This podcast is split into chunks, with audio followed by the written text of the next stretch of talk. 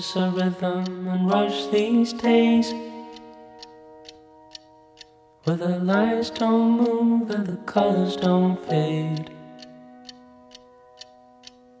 Leaves you empty with nothing but dreams. In a world gone shallow, in a world gone mean. Sometimes there's things a man cannot know. gears won't turn and the leaves won't grow. There's no place to run and no gasoline. Engine won't turn and the train won't leave. Engines won't turn and the train won't leave. Hello，大家好，欢迎收听我们的第八期节目。本期节目是我和我的一个朋友 以聊天的形式进行了一个年终总结。哦，我们也就是随便聊聊，然后里面的意见也都纯属个人意见。呃，希望你们收听愉快。哎，那我们切入正题，然后因为我们两个在不同的国家嘛，然后可以稍微的先概述一下自己这一年的体会吧。因为国内跟国外的形式还是不一样的嘛。那我先说国内的吧。嗯，好呀。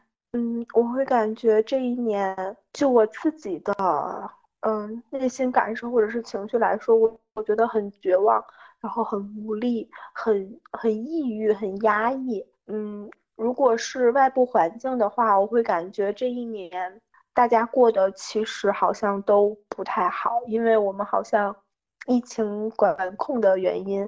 然后大家都失去了很多东西。嗯，你的迷茫、抑郁，呃，跟外部环境关系大吗？大，就是大到我直接耳鸣。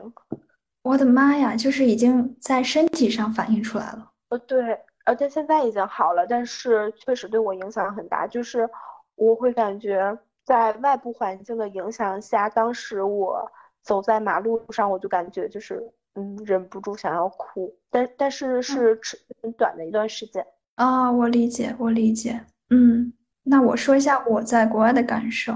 我是在欧洲嘛，然后因为这边从去年夏天开始就已经非常的松了，就是疫情对我们来说已经是没有什么大的影响了。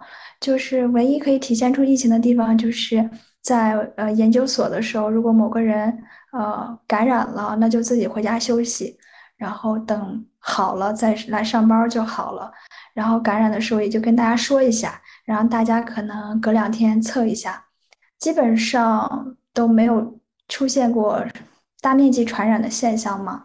然后也不怎么影响科研，也没怎么影响生活。疫情就这一年，二零二二年，疫情对我们已经影响微乎其微了。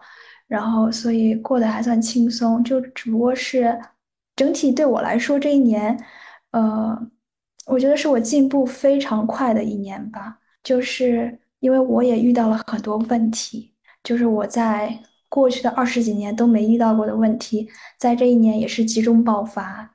然后就是这个问题，就是亲密关系的问题，就我以前从来没有思考过的问题，然后从来没有接触到的。从来没有从另外一个维度去思考的东西，然后这一年就集中全部体现出来。我觉得我成长非常快，然后到年末的时候，我才终于能够体会到，呃，就是一个人生活的这种轻松跟自在，就是才终于找到自己吧。呃，那那你这一年其实更多的是，嗯，受困于你自己对于。亲密关系的这个问题，其实外部的环境对你来说没有太大的影响。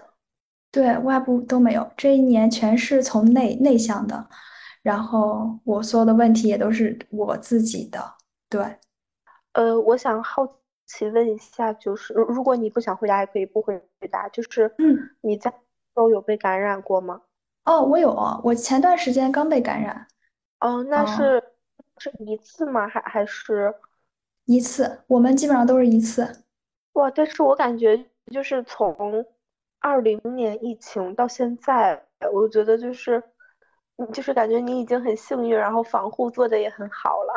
哦，我自己的感受不知道对不对，就是我是一个有一点小小洁癖的人，就是我不会用手触摸自己的任何脸部的部位，然后所以。在其实，在我身边的同事不停的感染的过程中，我基本上都没感染。我们有过很亲密的一块吃饭、一块聊天，坐得很近，这些基本上都没事儿。我觉得病毒的感染还是要大面积的接触吧，就比方说，就是黏膜的那种大面积的接触。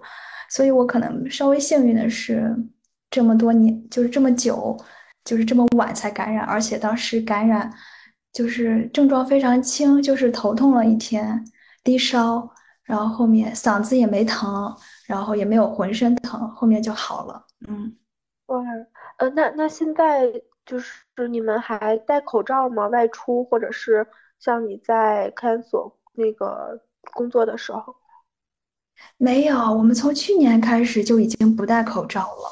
嗯，哇，就是疫情对我来说，它就早就不是一个东，就是问题了。就像我感冒了，它对我来说，它在我这儿的定义就类似于说我感染了，就类似于说我感冒了，或者说怎么样嗯，明白了。因为我刚好看了你的公众号，其实我基本上都看了。哇，然后，对我觉得还挺好的。然后也是因为通过你的公众号，我去看了，就是 Laurie 的那个大西洋的专刊，还有他的播客。还有他的那个 TED Talk，呃，我其实之前就看过，但是我当时不知道是他，因为他是 Top 十的一个呃演讲嘛，嗯，嗯，他的那个呃 TED 的那个演讲的内容，我觉得应该和他在播客上说的差不多，就是类似于就是你可以呃就是编辑你自己的人生故事这种，我我感觉啊对。对，是的，你是你自己故事的讲述者，然后你可以编辑自己的故事。对，就是我还在 Twitter 上关注了他，然然后就是我想说，就说啊，我很喜欢你这本书啊，这样讲，然后他还给我点赞了，啊，我好开心，哇，真好。然后其实我们可以可以从他开始聊聊，因为这个是我们两个呃共同点特别多的地方嘛，就是书啊、博客啊、专栏呀什么的，嗯，可以。是，嗯，那那我们互相分享一下喜欢这本书的部分，或者是为什么喜欢这本书。好呀，我们互相分享一下读后感。好的，嗯，那那我先说。嗯，好。我我在看的时候，我可能会更关注，呃，就是 Lori 他在他他作为一名咨询师，他在咨询的时候会遇到。哪些问题？比如说会遇到像约翰这种，嗯，就是不配合的来访者，然后可能会遇到像，呃，就是那个朱莉这种，就是临终的这种来访者，然后他会遇到什么问题？我可能会，嗯，就是我可能会收集一些他可能遇到的困难，然后作为我的这种提前的一个心理准备。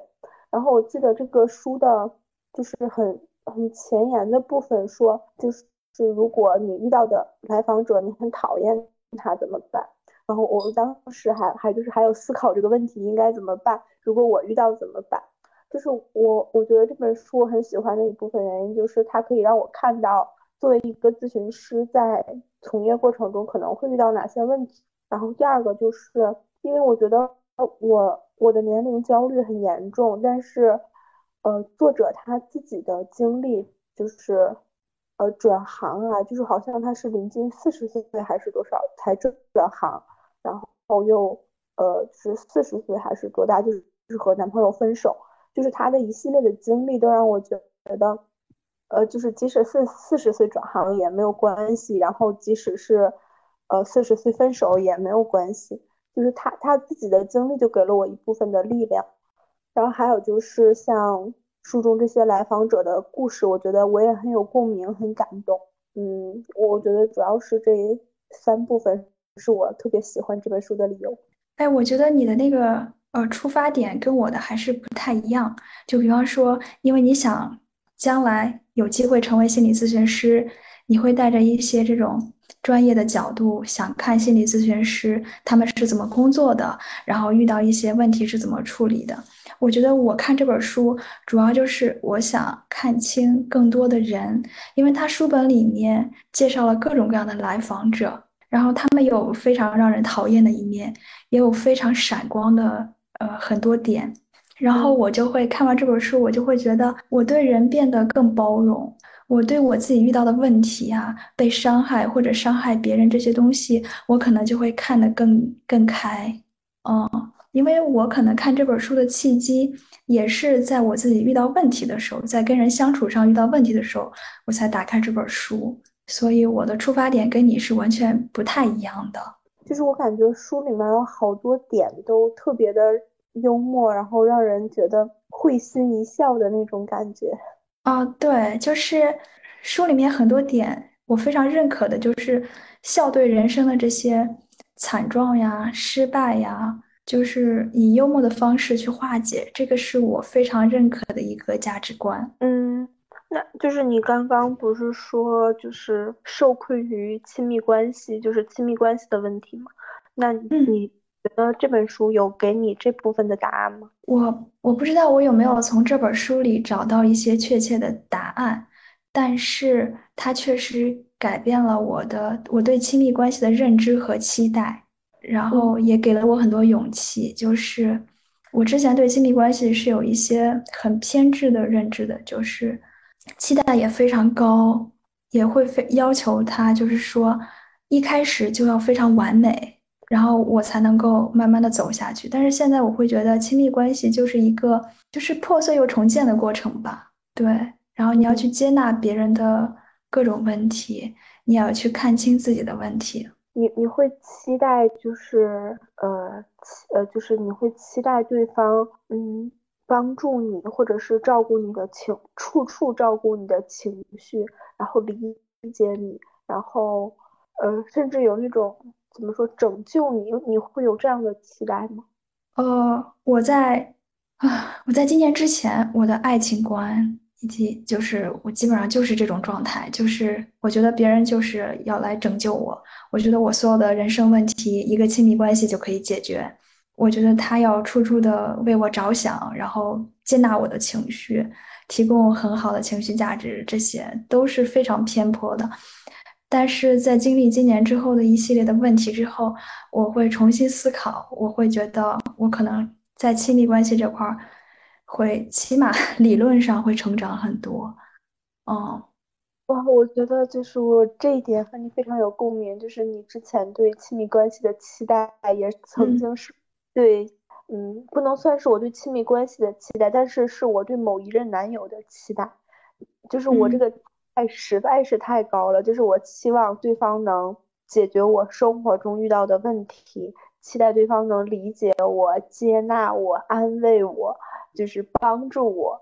然后我会发现，嗯，就是一开始我会认为他很完美，但最后我发现，就是我会觉得落差很大，然后很失望，然后就是也出了很多问题。啊，对，其实，呃，也是今年之后，我开始跟身边的人聊一些亲密关系，我去观察身边人的亲密关系，我就发现，我觉得每一个人都有问题，我觉得每一个人的遇到的那些事情，比方说男朋友做的事情，或者女女朋友做的事情，我都觉得这还不分手，就是 我的认知非常的狭窄，所以我才很难谈成功一段亲密关系，嗯，嗯，但是。嗯，经历过这一年之后非常痛苦，呃，我可能觉得我未来在面对亲密关系的时候可能会更客观，降低期待，然后会更多的去投入自己的精力，而不是期望别人给我什么东西。嗯嗯，有道理。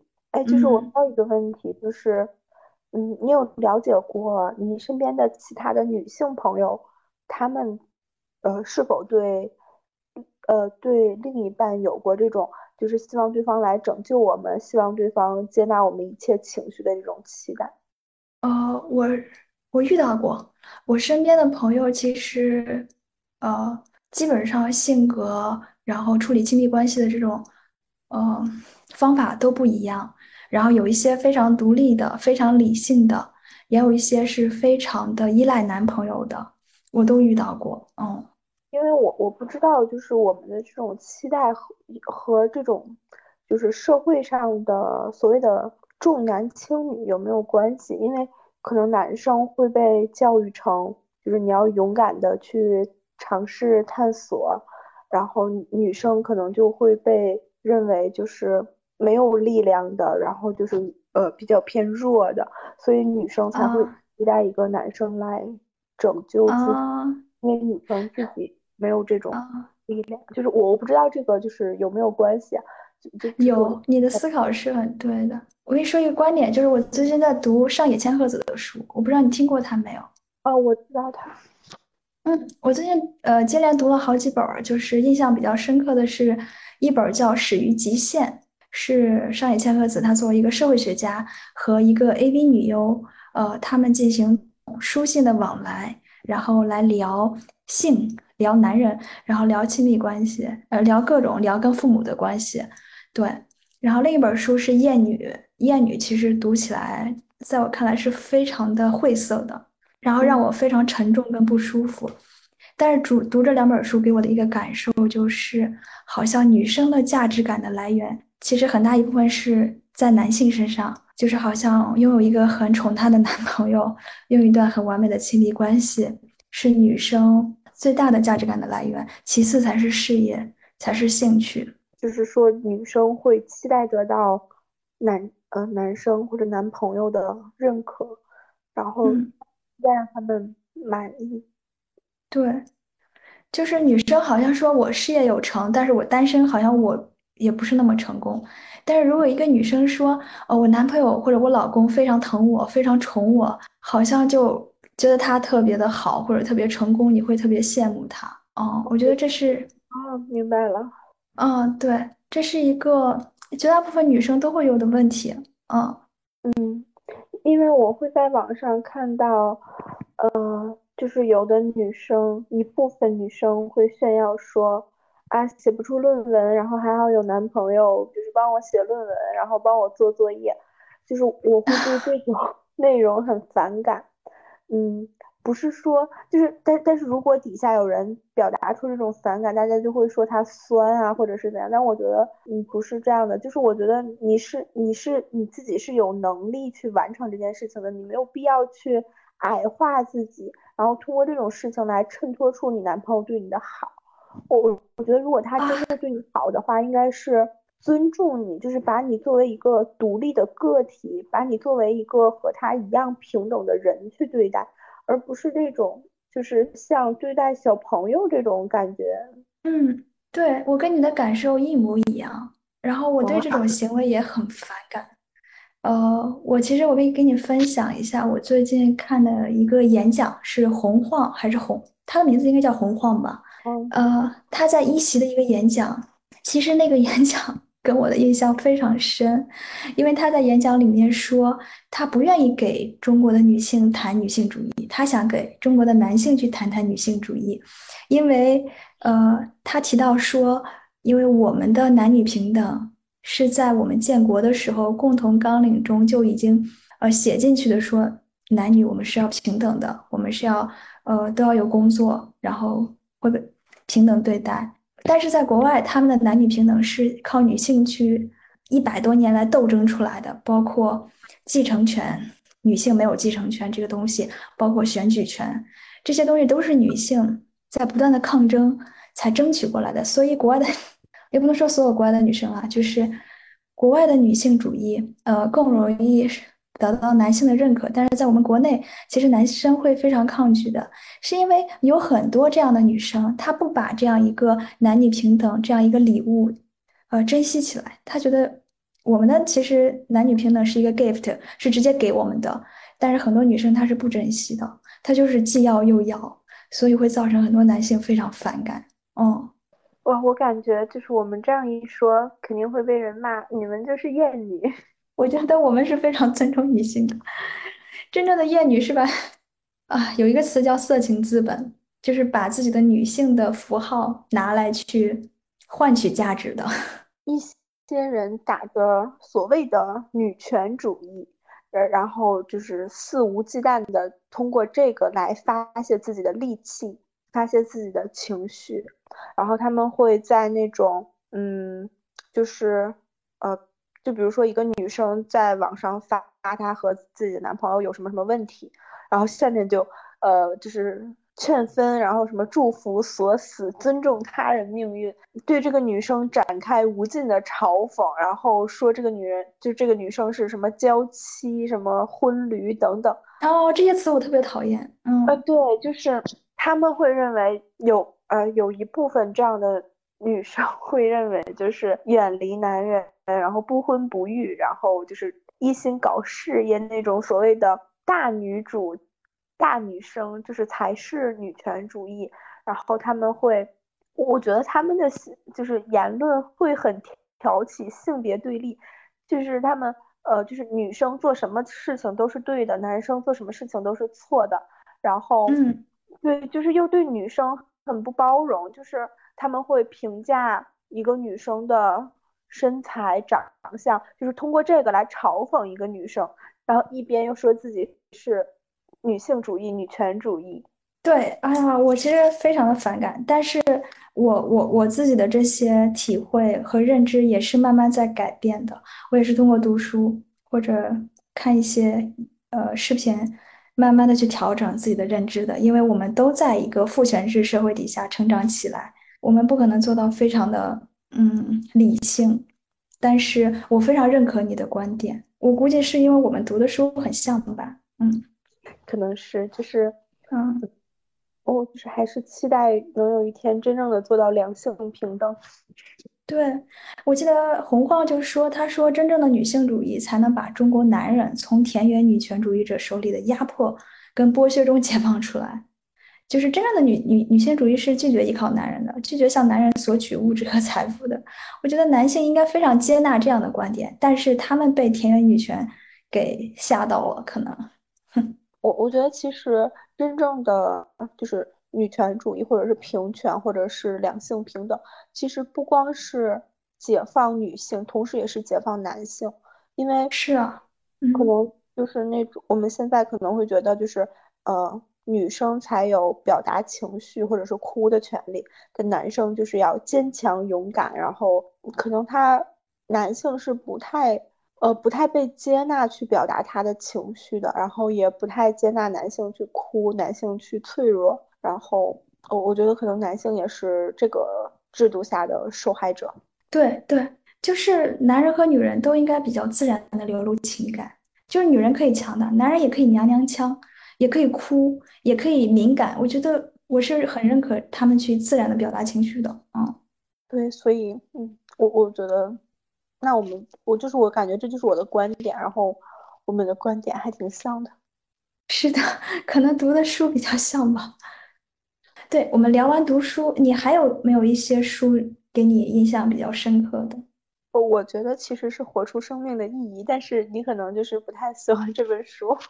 哦，但是我看完了，我也认可他的很多观点。嗯，对我我觉得就是因为他书中说，呃，生命的意义。第一就是在于体验，然后第二是在于面对无法改变的环境时我们所采取的态度，然后还有就是确立自己的一个事业。就是当今年我遇到很多我没有办法、无力改变的外界环境的时候，我我就会想到他说的那个第二点，就是我们所采取的态度，就是我们是嗯积极的去应对、去掌控自己能掌控的部分，还是说就只是抱怨。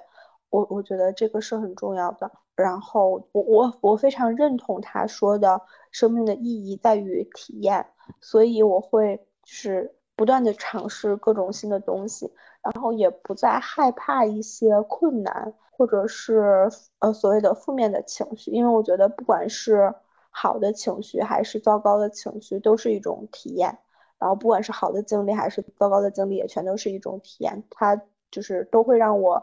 更加的了解自己，然后丰富自己的经历。对，呃，其实我当时看这本书的一个出发点，纯粹就是对作者的经历非常的佩服和好奇，因为他作者是一个心理学家嘛，弗兰克尔，他纳粹的时期，就是他进了集中营，他嗯经历了那种炼狱般的痛苦，然后包括他的家人都其实都去世了，因为集中营的这些嗯折磨。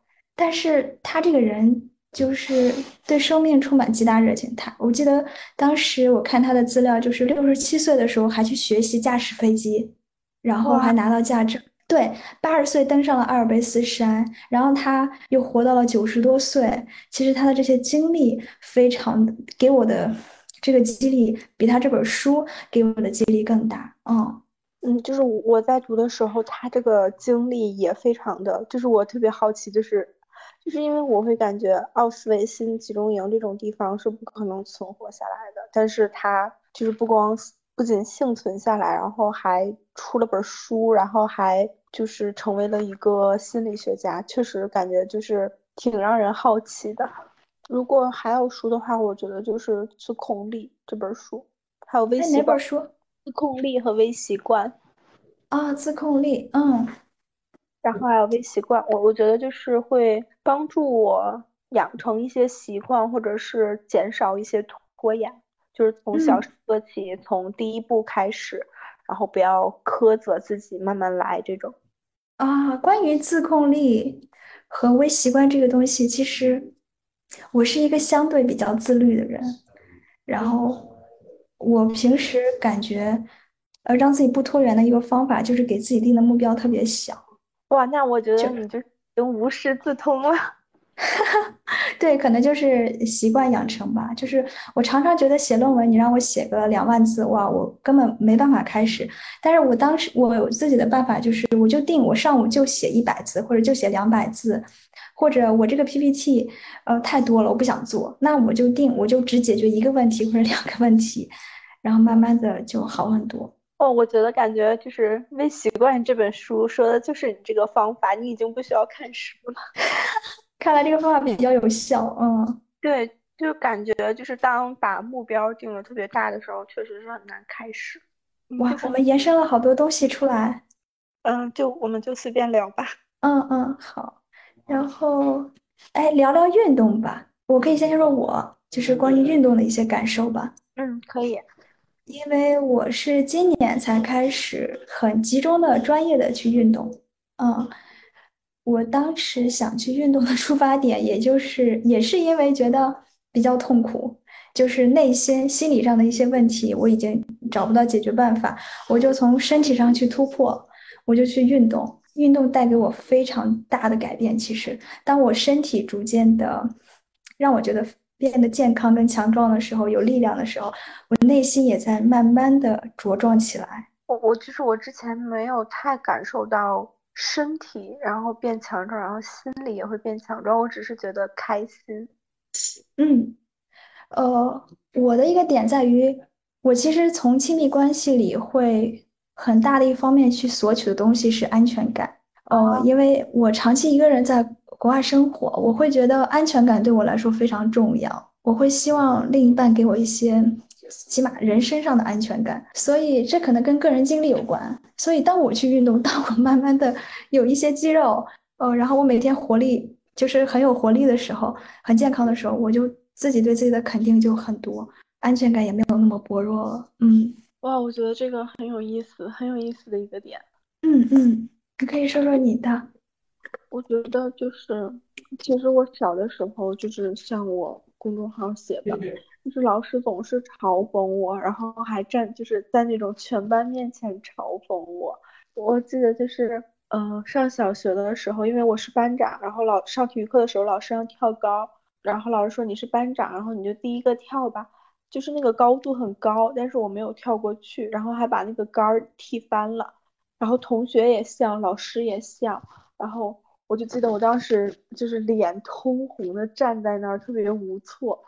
就是我现在想起来那个画面，就是我之前体育特别的不好，然后我觉得后来大学的时候开始跑步，也是因为失恋，然后我我当时是觉得就是我想要改变点什么，就是想做一些改变，不想再这样下去了，然后就去跑步了。然后大学的时候有就是隔三差五的去跑步，然后觉得嗯，就是跑着跑着感觉好像自己速度快了，然后可以跑得更久了，还挺有成就感，然后就这么一直断断续续的跑，然后工作之后就又呃尝试了各种新的运动，上呃就是进健身房啊这种，我觉得我最大的感受就是快乐，就是真的太开心了，所以就是我今年。今年想尝试，就是在跑步和健身的基础下，再尝试一些其他的新的运动，然后希望能解锁出一些运动更多的意义。因为我觉得书上说，就是运动有很多很多好处，就是列了一系列的好处。但我现在只感受到了两个，一个就是快乐，一个就是对生活的那种掌控感，就是我想要体验到更多的好处。只要我们。就是科学的、专业的运动，嗯，怎么样的运动都会帮助我们。对，就是，呃，你刚刚不是说你一个人在国外吗？然后，嗯，我有几个好奇的点，嗯，就是你在国外的时候，你会感觉就是时常感觉到孤独，或者是那种漂泊感吗？我因为呃家庭经历的影响，或者爸爸妈妈的影响，我时常从小我就感受到孤独跟漂泊感。但是在国外感受的更强烈，然后而且它是没有解决办法的。你你看，每天你下午五点下班，你回到家，你就是一个人，你就是要面对从五点到晚上十一点睡觉之前这很长的一段就是黑暗的，然后非常安静的这段时间，你就是要去面对你自己，然后你没有任何途径可以去寻求帮助，除非你谈恋爱，但是谈恋爱你又有其他的问题，所以。这个孤独感其实是非常强的，嗯嗯，那那你在国内的时候，就是在国内的时候，这种空闲时间你是会找朋友，或者是呃，还是说国内的一些业余活动什么的会比国外丰富一些？在国内的时候，因为我其实在国内很少有闲下来的时间。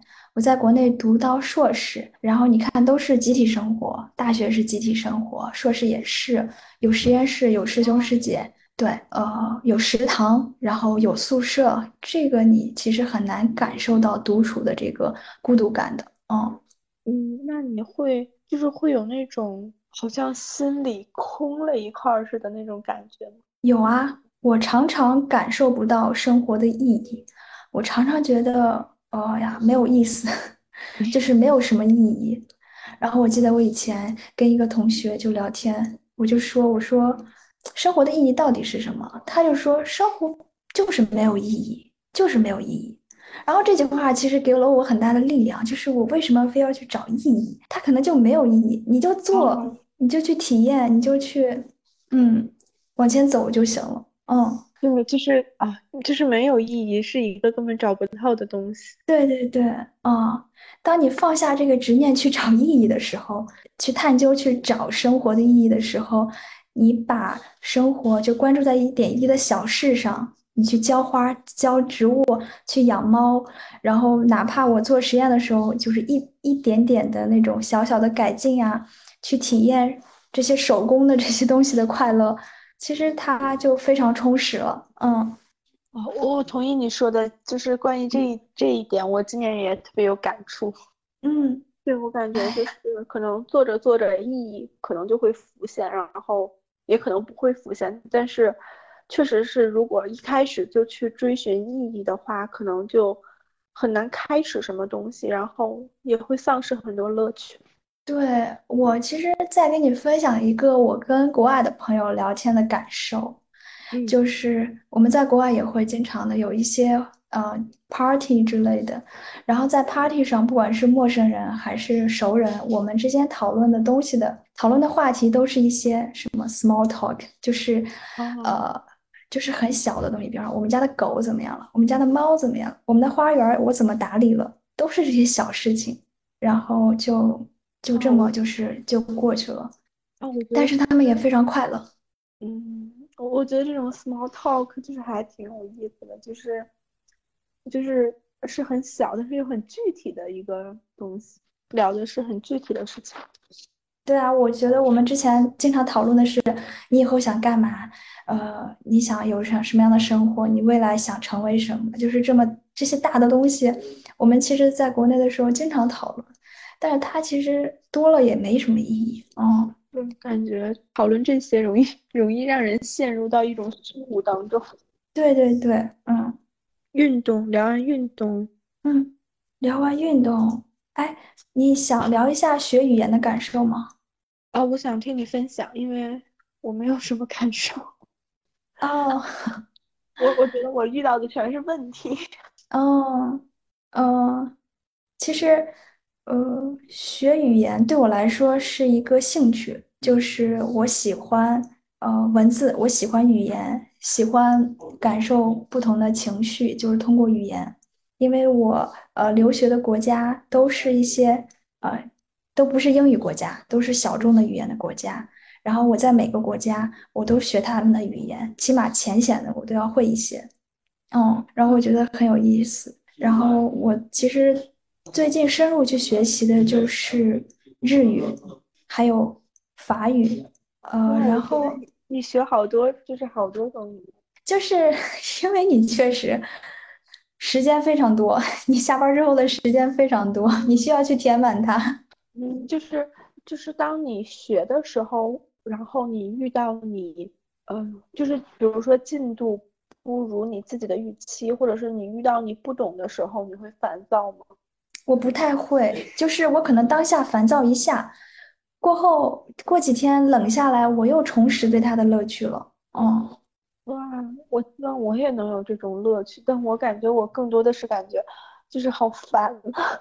哦，那你就稍微冷它一下，然后再拾起来，冷一下再拾起来。好的，我可以试试。我觉得，嗯，我可能会有一种受害者的心理，就比如说，就是我在中国，然后我会说中文，然后我觉得我的语文成绩还可以，然后但是因为在这个国家发生的事情，然后你们这些人做的事情，然后把我逼的要去学一些，就是学一门外语，去看外文书，然后去甚至想要打算去出国，我我会觉得就是我可能最开始不是自发的想要去这样做，是不得已这样做，所以我才会这么的，就是反感，就是我觉得就是明明我可以不用这么做，但是我现在不得不这么做。我觉得你是不是可以换一个思路？你尝试不要用受害者的心态，你尝试用一个发现探索的心态。你不要把它想的特别难，你可以一点一滴的去积累、去改变。哦，对，我觉得我可以尝试你说的，就是换一个思路。然后，嗯我觉得其实这种受害者的心理，啊，是没有什么太大用处的，然后只会让自己，嗯，我我觉得就是我我不喜欢这样，然后我也不想这样，嗯，确实是要换一个思路。我觉得其实这也是一次，嗯，了解其他国家文化或者是拓宽自己的一个机会吧。对，嗯，那你，呃，就是你是不会每天，就是在你还没有出国之前，你是会每天，然后呃，就是听一些东西，然后读一些东西，然后自己去，呃，就是会会你会就是每天去练习听说读写这些吗？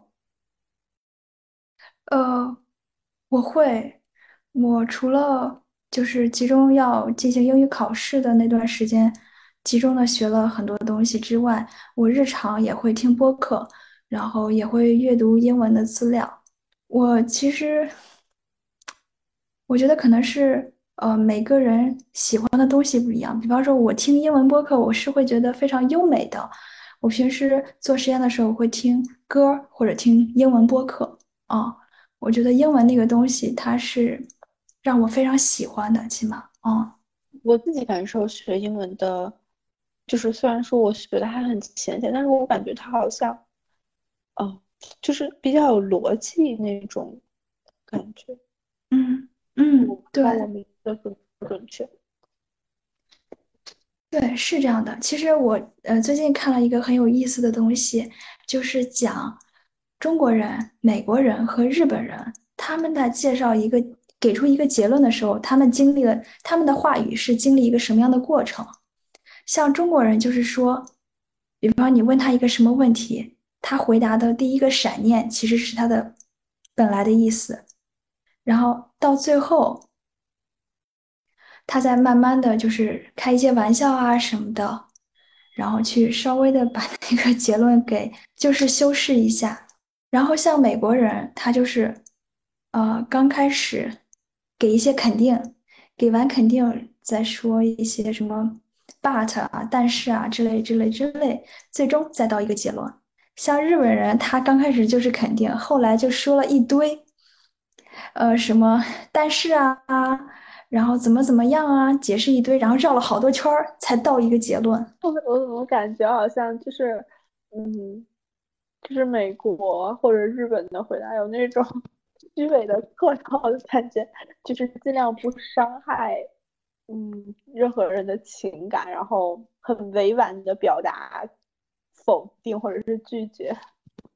对，像日本人，你跟他说，哎，能不能明天一块吃饭吧？他就会说，意哟。就首先的回答就是肯定说好呀。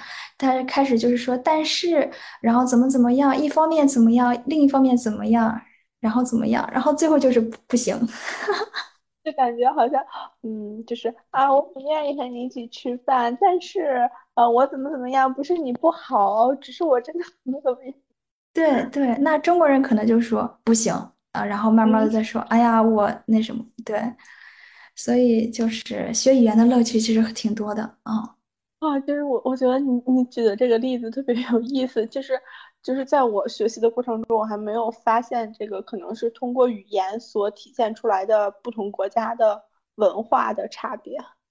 啊，真的挺大的，语言可以体现很大一方面。嗯，哇，太有意思了。嗯嗯嗯，希望能加强你这个学语言的动力、乐趣。嗯，那你有什么呃，就是在你学语言过程当中，你觉得？就是特别对你来说，你特别喜欢或者是特别有效的方法吗？我觉得最有效的方法就是一个最笨的方法，就是死记硬背。啊，就是背单词啊什么背错吗？对，就是你哪怕每天背一篇课文，背一篇新概念，这这其实，在别人看来，有一些人会觉得，哎呀，很土，或者说很没有意思，但是它真的帮助非常大。嗯，呃，这个帮助。非常大，就是具体是指哪些？就比如说，你如果我记得我小的时候，呃，我在考试前都会读《简爱》，我会在早上大声朗读《简爱》的那个简易本，不是译本，是简单的那个英文版本。嗯。然后到我考试的时候，我其实做题非常快，我就会觉得那个语感就来了，我都不知道我做了什么，但是它就改善了很多。嗯。哦，我懂，我懂你这个意思了，就是它会让你有那种语感。对，哦，我记得我小学的时候，就是英语老师让听那个，呃，那个课文的磁带，然后我老是忘记听，然后啊，老师就是听完之后要找家长签字，但是我老是忘记签字，然后每次忘记，老师就罚我把那个课文抄十遍，就是我抄了好多个十遍，然后抄着抄着，我发现。我的英语成绩一下就提高了，是吧？所以这个还是最管用的。对，就是感觉好像做那些选择题，嗯，没有什么，就是根据什么语法或者什么，就是嗯，就是读一遍，好像答案就出来了。嗯，是的。就是自从你说背单词之后，我感觉好像从那天起，我好像每天都在背十个单词。哇，好棒！我我我我也要坚持。哇，希望我能坚持下去。嗯嗯，会的。你要给自己不断的一些建设，你一定要坚信你能学好，然后你能坚持下去。嗯，就是我们刚刚聊了书啊，聊了运动，聊了学语言，然后其实收获都很多。然后我们现在就是有一个年终总结的一个叫什么？中文叫什么？嗯，调查问卷，也可以。对我们就是我们从谷歌上下了一个呃年终总结的一个问卷的形式，然后上面其实有很多有意思的问题，我们可以来尝试回答一下。然后对，然后你可以先说说一说一些你感兴趣的呃问题，然后我们慢慢来回答。就是它有一部分是用六句话总结我过去的一年，然后我我觉得第二个问题我特别喜欢，就是我学到的最宝贵的一课。嗯，然后呃，那我先分享我的。好呀。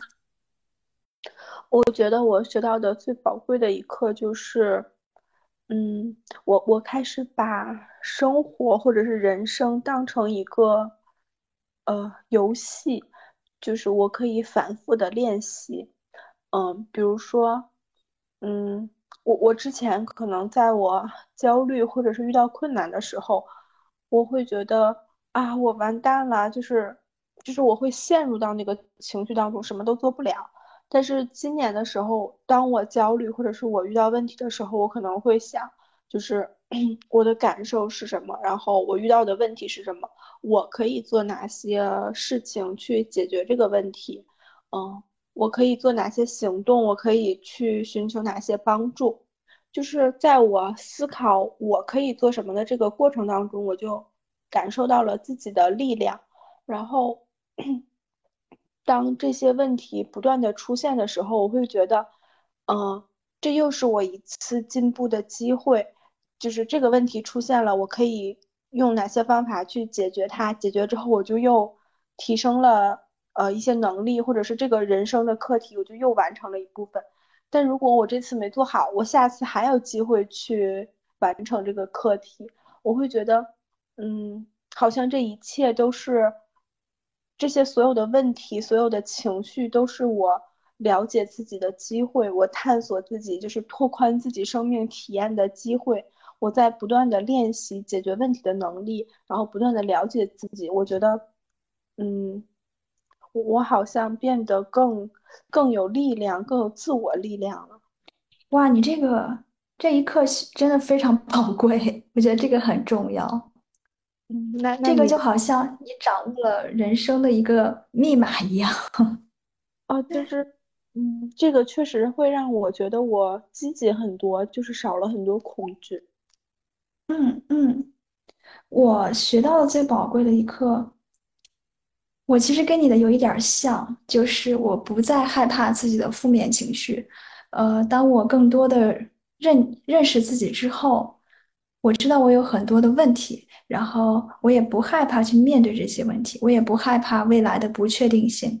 我可能，嗯，我知道，呃，就是从心理学上来讲，当我们想去改变的时候，改变是非常缓慢的，甚至它会退行，它会让你不断的陷入一个循环。对，我都不会再害怕了。当我了解这些东西之后，嗯，我觉得这个是我学到的最宝贵的东西。嗯，嗯。我觉得其实就像你说的，呃，情绪只是一个信号，它并不代表什么。然后它既不是事实，也不是，嗯，就是也不一定就是有害。它可能只是一个信号，去提醒我们，呃，我们还有哪些东西没有，呃，还没有做好，或者是还没有学会。嗯，是的，嗯嗯，然后。用六个啊，你说，你说你感兴趣的啊，就是用六个问题总结我过去的一年这一部分里面，然后我觉得我对后两个问题比较感兴趣。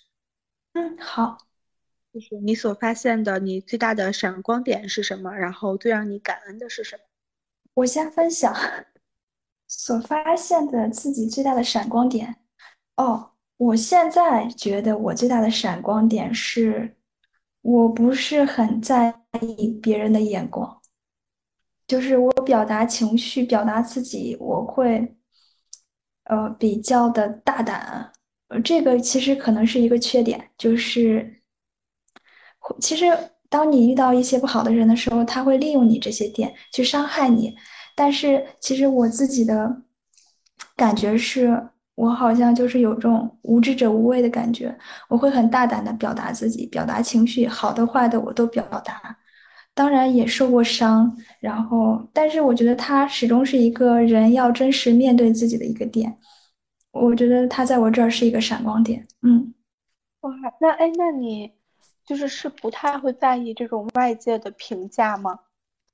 呃，我觉得是不断成长过程中我养成的一个，可可以算是我的一个武器吧。就是我可能被别人伤过，然后被别人架起过，我慢慢的养成了这样一个稍微冷漠的、不在意别人的这样一个态度。你不是从一开始就这样，而是一路慢慢的变成这样的。对，我很容易对别人打开自己，嗯，然后把好的、不好的、真实的自己展现出来，哦。哎，那你就是现在，如果你在面对别人的这种评判、批判，你是就是你是怎么你是怎么应对的？你是就是完全我以前，嗯嗯，我以前是完全的，我以前会想要去改变他对我的看法，或者改变他。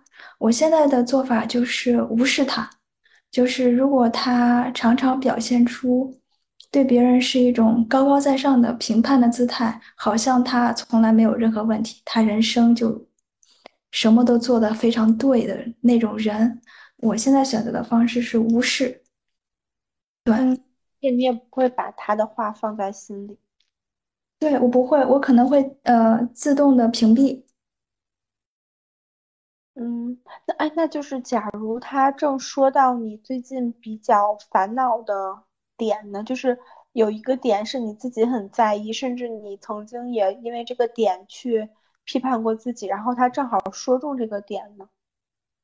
哦，我遇到过，我当时的表现就是大哭 崩溃，就是当着他的面，然后但是就是那是我一个自然的表达方式，我也不知道好不好，但是我就是会被刺痛，然后就是会崩溃，然后我也允许自己崩溃，允许自己丢脸，哇，这个很棒。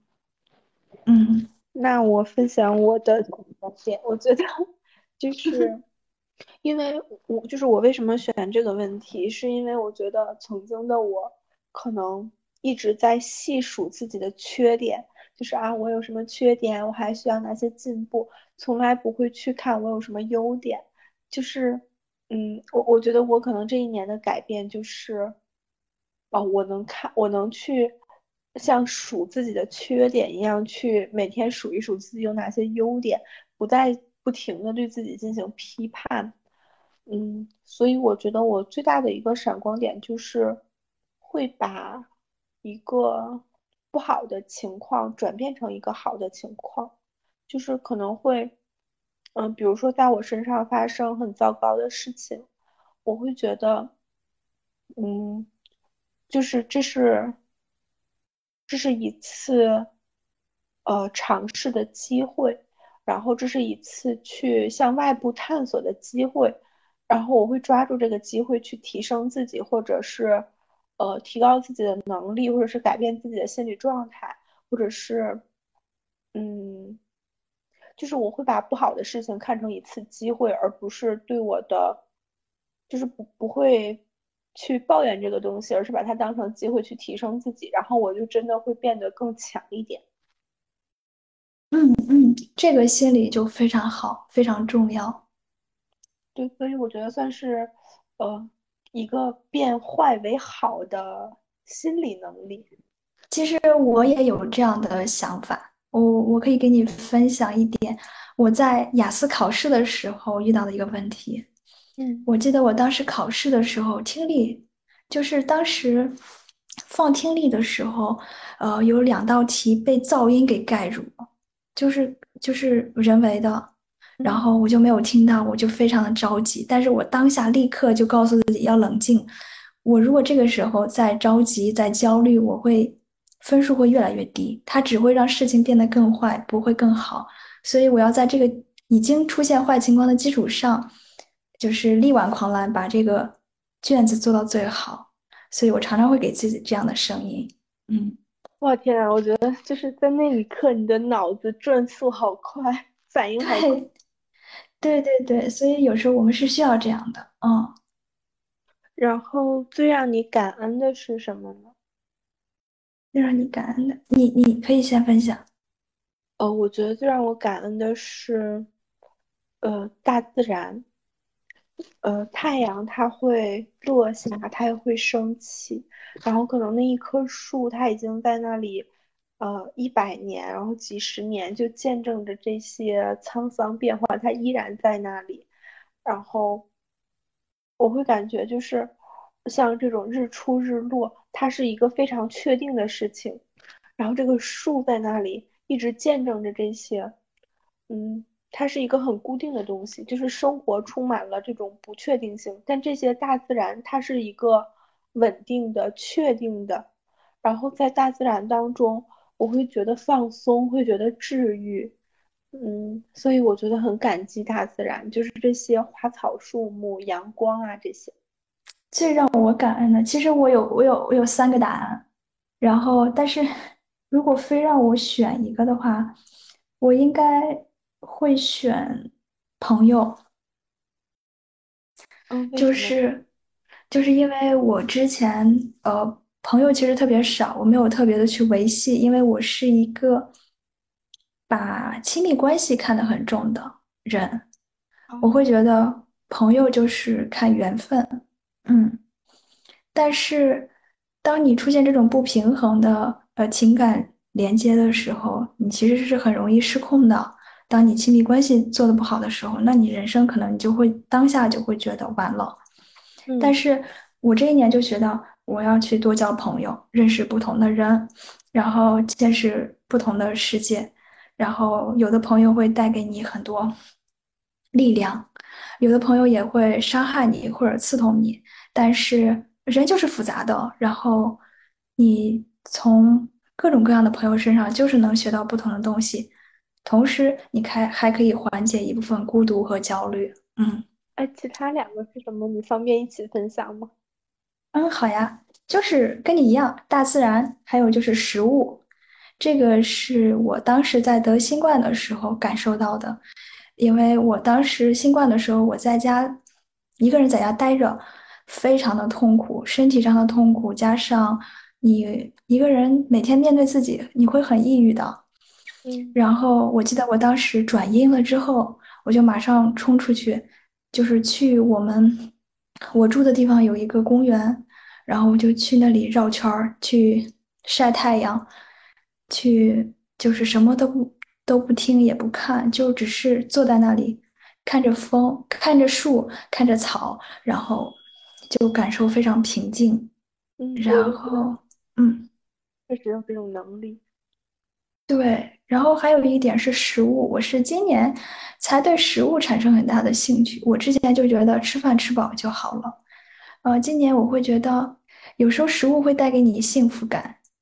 当你下了班，你如果脑子里已经想好今天我要吃什么，然后那个东西你特别想吃，其实它就是你的一个动力，然后当下就很开心。嗯，就是。其实我是不太能理解你之前的那种状态，就是把食物当成就是吃饱了就好了。嗯嗯，因为我之前的注意力都在人身上，就是我要跟谁一块儿吃，嗯，这种。因为我可能会觉得，就是食物就是我的慰藉，但但就是我可能太过了，这种也不太好，就是很容易就是通过食物来缓解情绪。我觉得这过了可能也不太健康。嗯嗯，对。然后，哦，就是下一部分就是我完成的三大成就，就是第二个问题，你做了哪些事情才能让这些成就得以实现？就是你在心里有觉得，就是呃，就是有想好你你今年最大的成三大成就是什么吗？哇，如果说成就，我觉得这个词儿很大，但是。我有两件事儿让我觉得我对自己可能比较骄傲的点在于，就是我直面恐惧，然后做出了一些他会让我非常恐惧的选择，但是我依然做了。然后其实第一个就是恐惧的，就是切断一段关系。亲密关系贯穿了你今年所有的。嗯，收获问题，然后成就，就是感觉这个应该就是你今年的关键词。对，但是我我也有一一些是工作上的。嗯，嗯，然后还有，呃，就是你说的第二件事情是什么？第二件事情就是呃，学代码。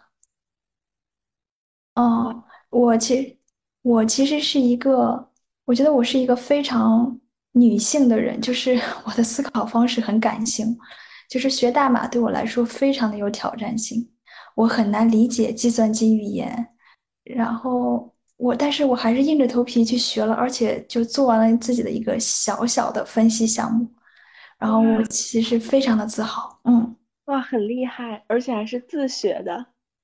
呃，有别人指导，但是我就是硬着头皮就上了，就是嗯，我要做，就是这样。那在学习的过程中，你有什么感受吗？学习的过程中怎么有什么感受吗？啊？学习的过程，我觉得，我觉得寻找好的指导非常重要。就嗯是有些时候你卡的那个点，可能只需要别人稍微点拨一下，你就理解了。嗯。哎，那你怎么看那种就是，呃，因为经常有人说，就是就是这个问题你百度就好了嘛，不要做伸手党。但我但其实我也会觉得，就是有一个问，就是可能有些问题别人一句话就能解决，但是你自己百度又找不准方向，就是你你是怎么平衡百度还还有就是问别人这个是需要平衡吗？还是说就是我因为我我很少做伸手党，我好像比较爱面子，比较羞于去问别人一些东西。但是，呃，我学语言的一个学 计算机语言的一个经历是，我的那个教我的人，他会教我怎么去检索，怎么去搜索我的问题，就是啊，他会授之以渔，你知道吗？嗯，明白。就是对，这就是呃，就是你的指导非常重要。我记得我，因为你学计算机语言，你需要 debug 嘛，你出现这些问题的时候，你怎么去搜，或者你想呃写一个什么样的功能，你要怎么写，你要怎么描述问题，这些非常重要。嗯、然后嗯，对，我觉得那个我的那个指导他教了我很多东西，嗯。我感觉就是我之前曾经无数次学 Python，然后又无数次的放弃。你就是缺少一个好的指导，我觉得。就是这一次用这本书学，然后学了两节放下，然后下一次换另一本书学，就是一直都没有坚持下来。我跟你讲啊，你就是有时候我们的思维如果没有转变，我当时我记得我看了很多视频，我我也看书也买书都没有用。别人其实在你旁边一点播，或者你看他写，你去理解他，你就马上就明白了。嗯，我觉得我可能还有一个误区，就是我在学之前就开始拼命的寻找意义，就是我会觉得我的工作中又用不到这个，那我学它干嘛呢？我为什么要学呢？哎呀，我跟你讲，我也有这样一个烦恼，就是我每天有时候会打发时间，我就希望我打发时间的同时能赚钱，你知道吗？但是其实我打发时间的东西全就是没有没有任何一个能赚钱的东西。这个就特别像姜思达在播客里边经常说的，他说：“你看我今天干了啥，干了啥，干了啥，没有一个赚钱的。”嗯，你也听姜思达吗？对，我我很喜欢听他，哇，我是他的忠实我有看到一些你的评论，课代表，啊啊！你也能看到吗？对，我能看到在小宇宙上，嗯，然后就是我，就是他之前不是那个百期大考嘛，然后我收到了一个贴纸的周边儿，好棒，然后啊，就是谁或是什么啊？不对，看错了。呃，你做了哪些事情，哪些成就得以实现？是找了一个好导师。说到这一点，我觉得之所以我没有这一年的总结的关键词都是关系，没有工作或者事业，可能就是因为我我工作上比较导师比较好吧，就是我没有烦恼，就是我没有太大的工作上的烦恼。嗯，你的外部环境，不管是大的环境，还是就是小的这种职场工作的环境，都是比较顺遂的，所以就是更多的是你自己内心的一些不顺。对，是的，哎，那我感觉就是好像很难一番，就是很难有那种什么全都顺利的状态，就是不是外部环境的问题，要就是要不就是自己有一些问题，就很难有那种天时地利人和的时刻。即使有这种时刻，好像也很短暂。对啊，对啊，这个就是我们，哎，就是每个人都有自己的烦恼。嗯。然后，如果是我的话，我会觉得，可能我觉得我最大的成就就是情绪管理吧，就是我会觉得更加成熟了，然后更加的理智了。然后我是做了什么的话，啊，我觉得。一是我会记录我自己的情绪，就是，呃，哪些事情触发了我的情绪，然后我当时的感受、我的想法、我的情绪，然后还有就是，嗯，我我我不太会立马做出反应了，就是比如说可能之前我焦虑的时候，或者是我害怕的时候，我会立马做出一些行为，甚至是一些。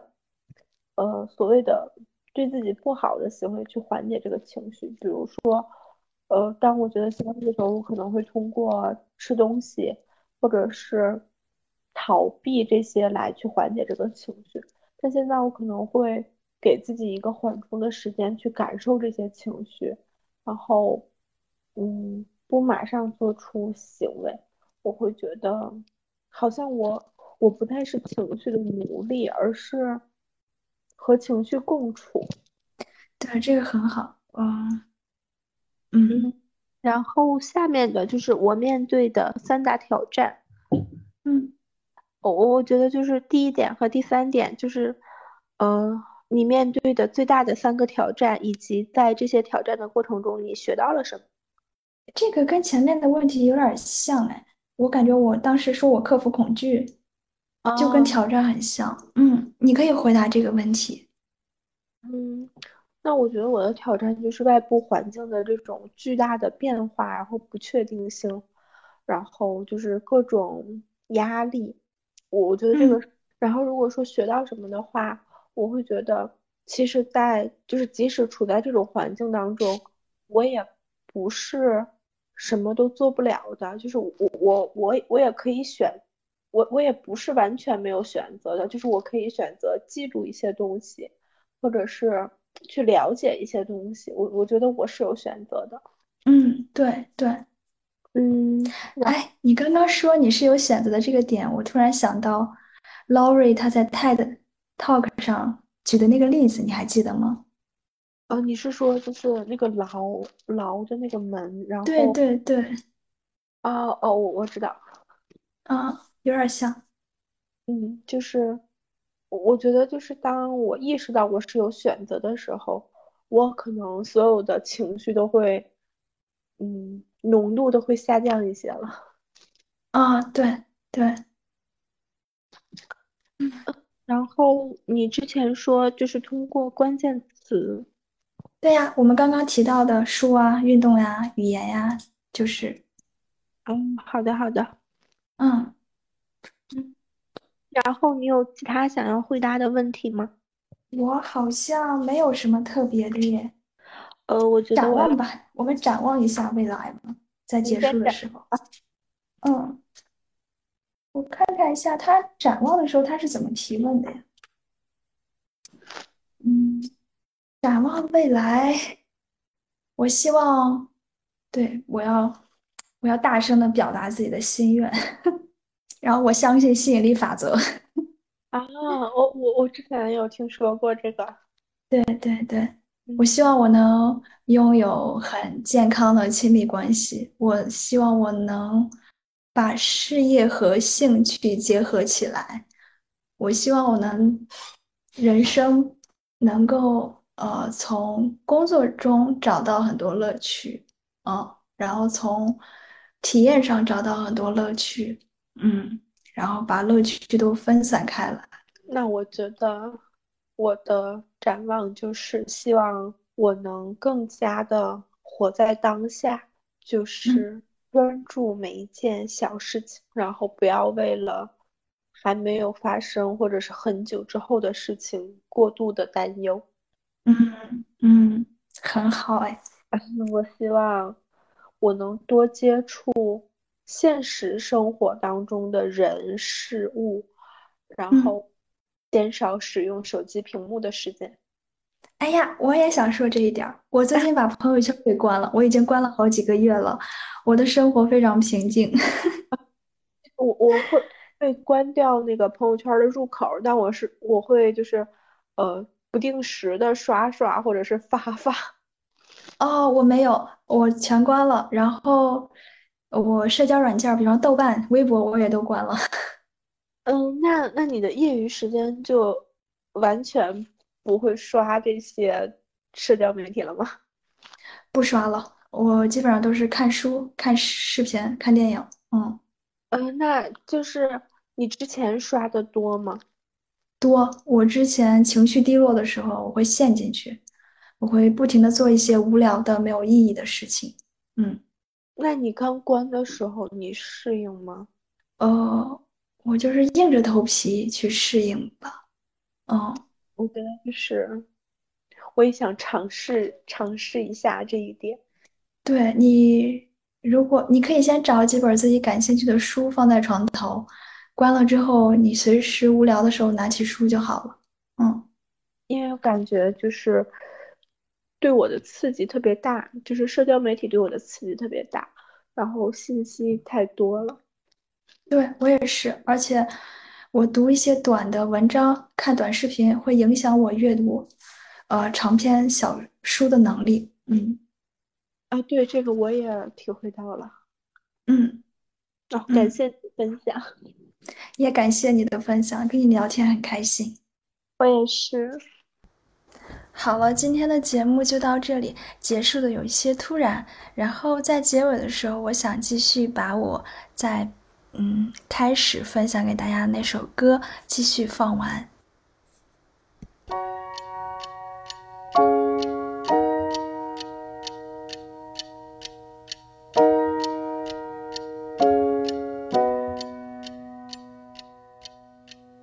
There's a rhythm and rush these days where the lights don't move and the colors don't fade. leaves you empty with nothing but dreams. In a world gone shallow, in a world gone mean. Sometimes there's things a man cannot know. The gears won't turn and the leaves won't grow. No place to run and no gasoline.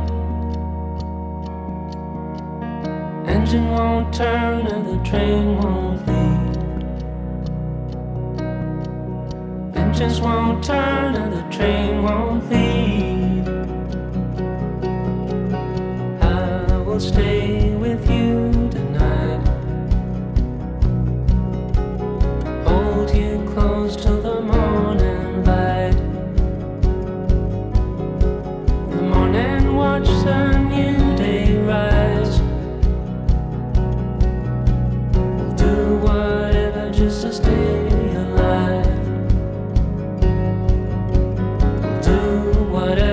to stay alive.